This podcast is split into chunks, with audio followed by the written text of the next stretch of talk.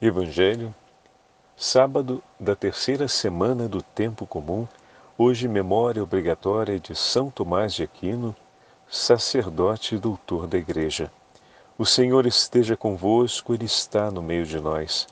Proclamação do Evangelho de Jesus Cristo, segundo São Marcos. Glória a vós, Senhor. Jesus disse a seus discípulos: Vamos para outra margem. Eles despediram a multidão e levaram Jesus consigo, assim como estava na barca. Havia ainda outras barcas com ele. Começou a soprar uma ventania muito forte e as ondas se lançavam dentro da barca, de modo que a barca já começava a se encher. Jesus estava na parte de trás, dormindo sobre um travesseiro. Os discípulos o acordaram e disseram: Mestre, estamos perecendo e tu não te importas. Ele se levantou e ordenou ao vento e ao mar: Silêncio, cala-te. O vento cessou e houve uma grande calmaria. Então Jesus perguntou aos discípulos: Por que sois tão medrosos? Ainda não tendes fé? Eles sentiram um grande medo e diziam uns aos outros: quem é este a quem até o vento e o mar obedecem? Palavra da salvação. Glória a vós, Senhor. Sábado da terceira semana do tempo comum, hoje memória obrigatória de São Tomás de Aquino, sacerdote e doutor da Igreja. Em nome do Pai, do Filho e do Espírito Santo. Amém. Queridos irmãos e irmãs, a Santa Liturgia nos dá a graça de continuarmos ouvindo a leitura do quarto capítulo do Evangelho de São Marcos. E hoje temos a narrativa da tempestade acalmada por Nosso Senhor. Naquele dia, ao cair da tarde, assim diz o texto, Jesus disse aos seus discípulos: Passemos a outra margem do lago. Então, é importante começarmos com esse ponto.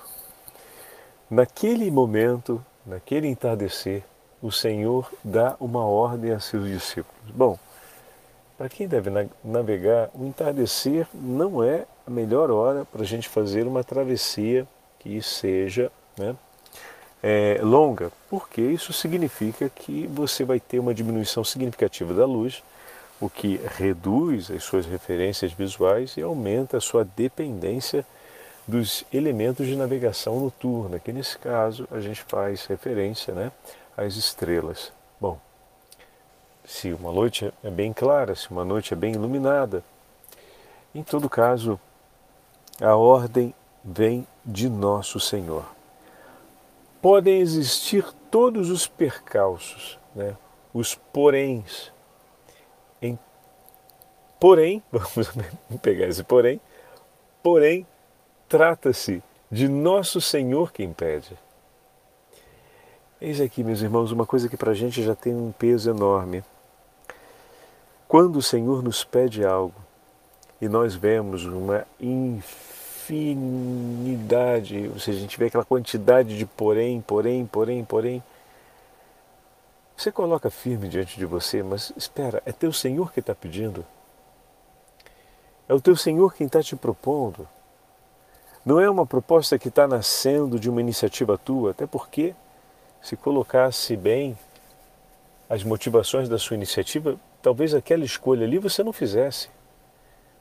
Mas eis que a situação se dá diante de você e você compreende que é o teu Senhor que te pede para agir daquele modo, então, qual é o nosso grau de confiança? Qual é o nível da nossa fé, da nossa entrega, do nosso abraçar com total liberdade a execução daquela ordem.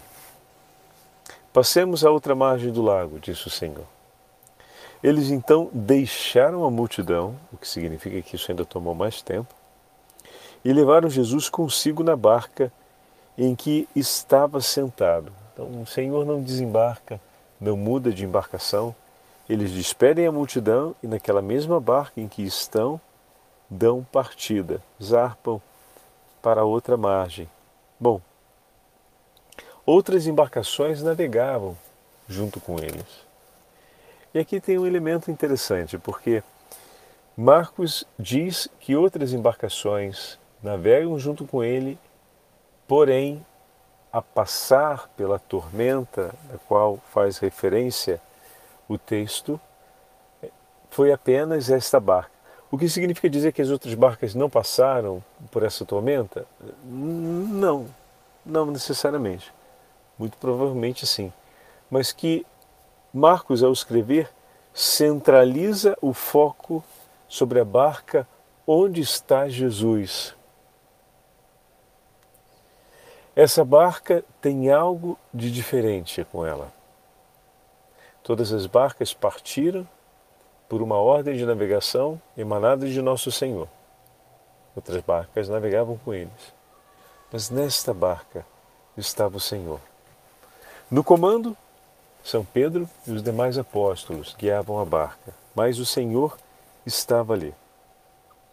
Durante a tormenta, Jesus na popa dormia tranquilamente em uma almofada. A imagem é sempre muito desconcertante. Né? A barca está sacudindo um lado para o outro, com vento, talvez com respingo de água, e o Senhor dormindo, estava dormindo, continuava. O contraste que Marcos nos apresenta entre a condição externa e a condição na qual se encontra o Senhor tem um objetivo. A serenidade do coração de Jesus, que jamais disse uma única palavra que não fosse a vontade do Pai. A chamada que Jesus faz no final do texto, a confiança, o ato de fé dos apóstolos, ele, na sua é, serenidade sobre a almofada, testemunhava na sua relação com o Pai. O Senhor que deu a ordem de partir de um lado a outro do mar, do lago, melhor dizendo, né? Em uma navegação em horário pouco oportuno, não o fez por iniciativa própria, mas da parte do Pai. E tudo que o filho faz em obediência à vontade do Pai, para cumprir a vontade do Pai, ele o faz com total serenidade a imagem do Senhor que, em meio a esse contraste que Marcos nos propõe, é para reforçar a atitude de serenidade e de total confiança na vontade do Pai. Ou seja, ao evidenciar a agitação dos apóstolos e contrastá-la com a serenidade de Jesus, São Marcos está nos chamando a admitir a atitude de nosso Senhor, a aprendermos dele. O que, Padre Fábio? A termos um coração sereno na nossa profissão de fé. O homem que tem uma profissão de fé no nome do Senhor encontra a serenidade diante dos duelos e dos desafios da vida. A vida se agita, as ondas se levantam, o vento sopra mas o Senhor está sereno, porque o seu agir e o seu coração estão completamente apoiados sobre a obediência à vontade do Pai. O que significa dizer que eles estão sob a soberania da mão de Deus. Os apóstolos, por outra, por outra parte, ouviram a palavra do Senhor, executaram a palavra do Senhor, mas o coração deles se encontra agitado diante das agitações que se passam à volta. Diante de tudo aquilo que acontece no cumprimento da vontade, o coração dos apóstolos se agita severamente. Eles sentem medo porque não conseguem confiar totalmente no Senhor. Quem confia totalmente no Senhor elimina o medo, Padre Fábio. Quem tem uma confiança firme sólida no Senhor não permanece paralisado diante do medo. O que nós assistimos no Evangelho de hoje foi a angústia dos apóstolos por acreditarem que estavam por perder a vida. E aí nós lembramos do que o Senhor nos disse: todo aquele que confiar a sua vida nas mãos do Senhor não a perderá. Todo aquele que perder a vida no cumprimento do Evangelho e no amor ao Senhor, a receberá em abundância.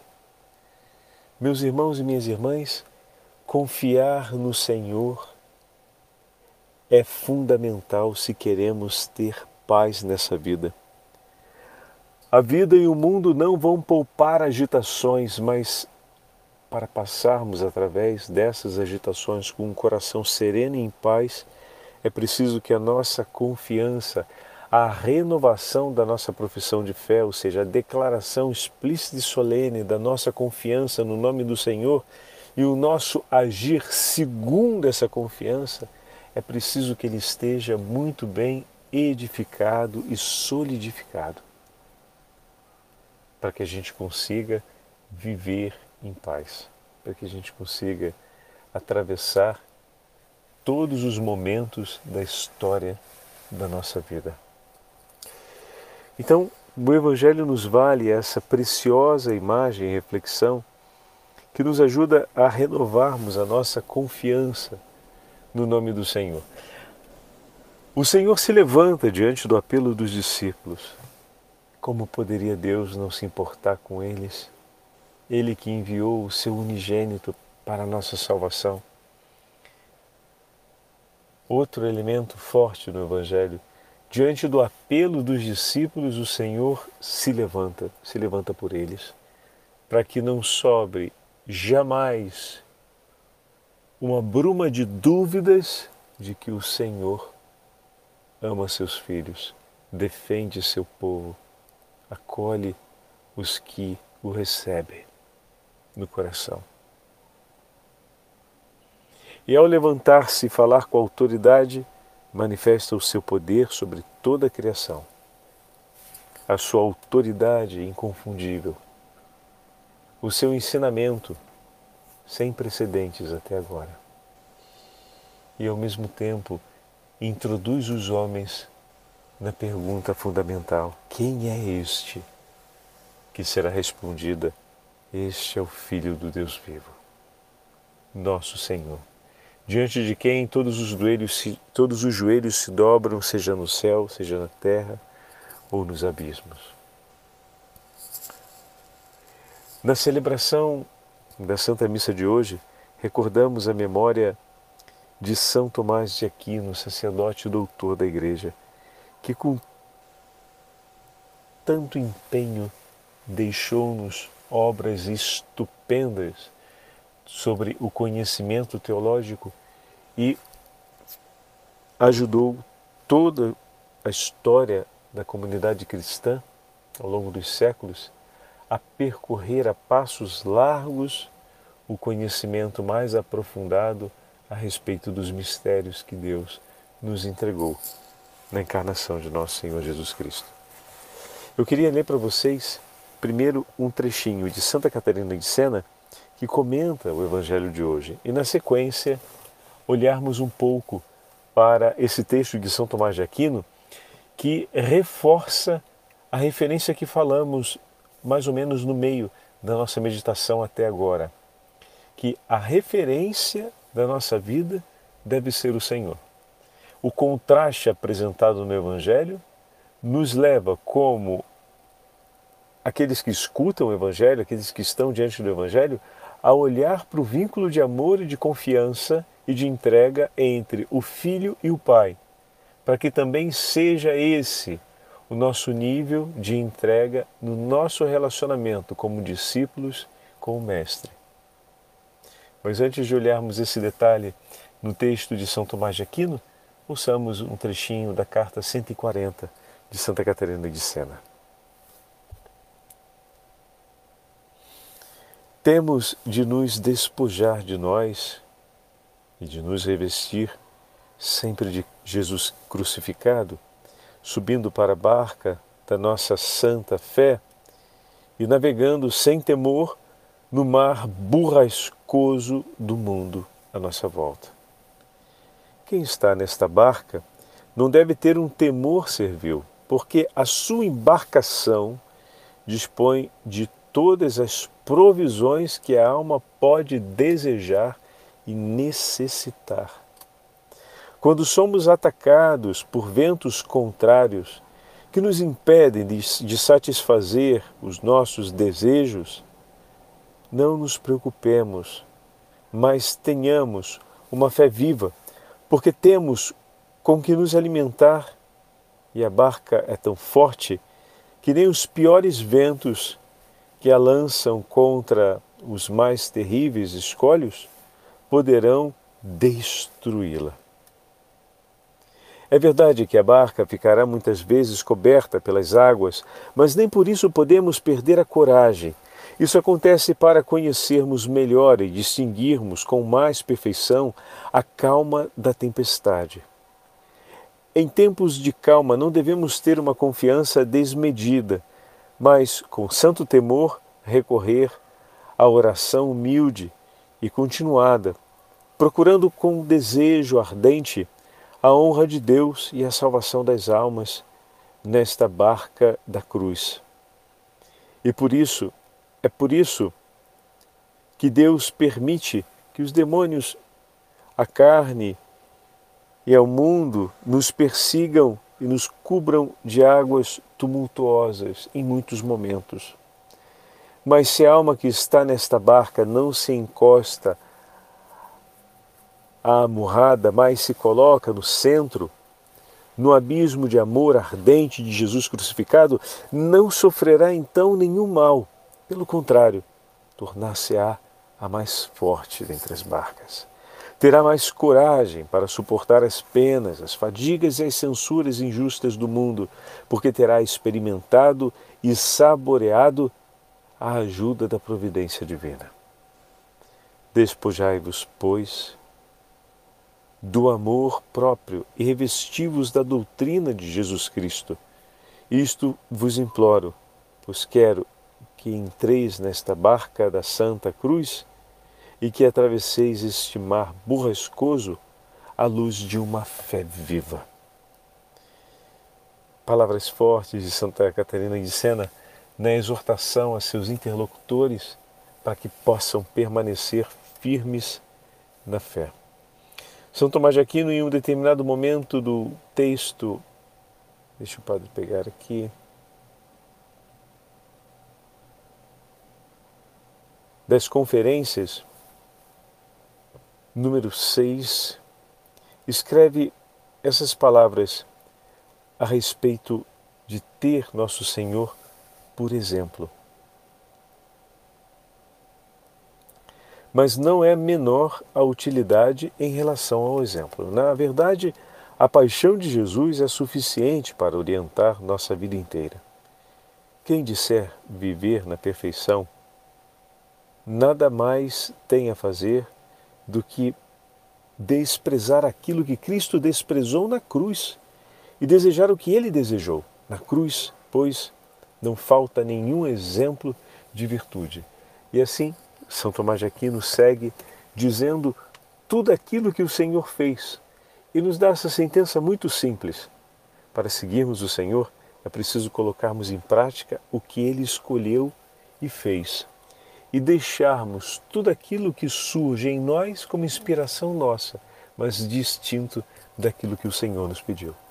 Confiantes na certeza desse Deus que é amor e vem ao nosso encontro para nos defender de todos os perigos deste mundo e para nos guiar no itinerário da fé, suplicamos a intercessão de São Tomás de Aquino, a intercessão dos santos apóstolos e a intercessão da Beatíssima Virgem Maria a fim de que o Evangelho de nosso Senhor Jesus Cristo triunfe sempre em nossa vida e nós possamos reconhecê-lo constantemente como o grande tesouro que o Senhor nos oferece para a nossa perseverança na fé. O Senhor esteja convosco, Ele está no meio de nós. Pela intercessão de São Tomás de Aquino e da Beatíssima Virgem Maria, Rainha dos Apóstolos e dos Autores da Igreja, abençoe-vos o Deus Todo-Poderoso, Pai, Filho e Espírito Santo. Amém.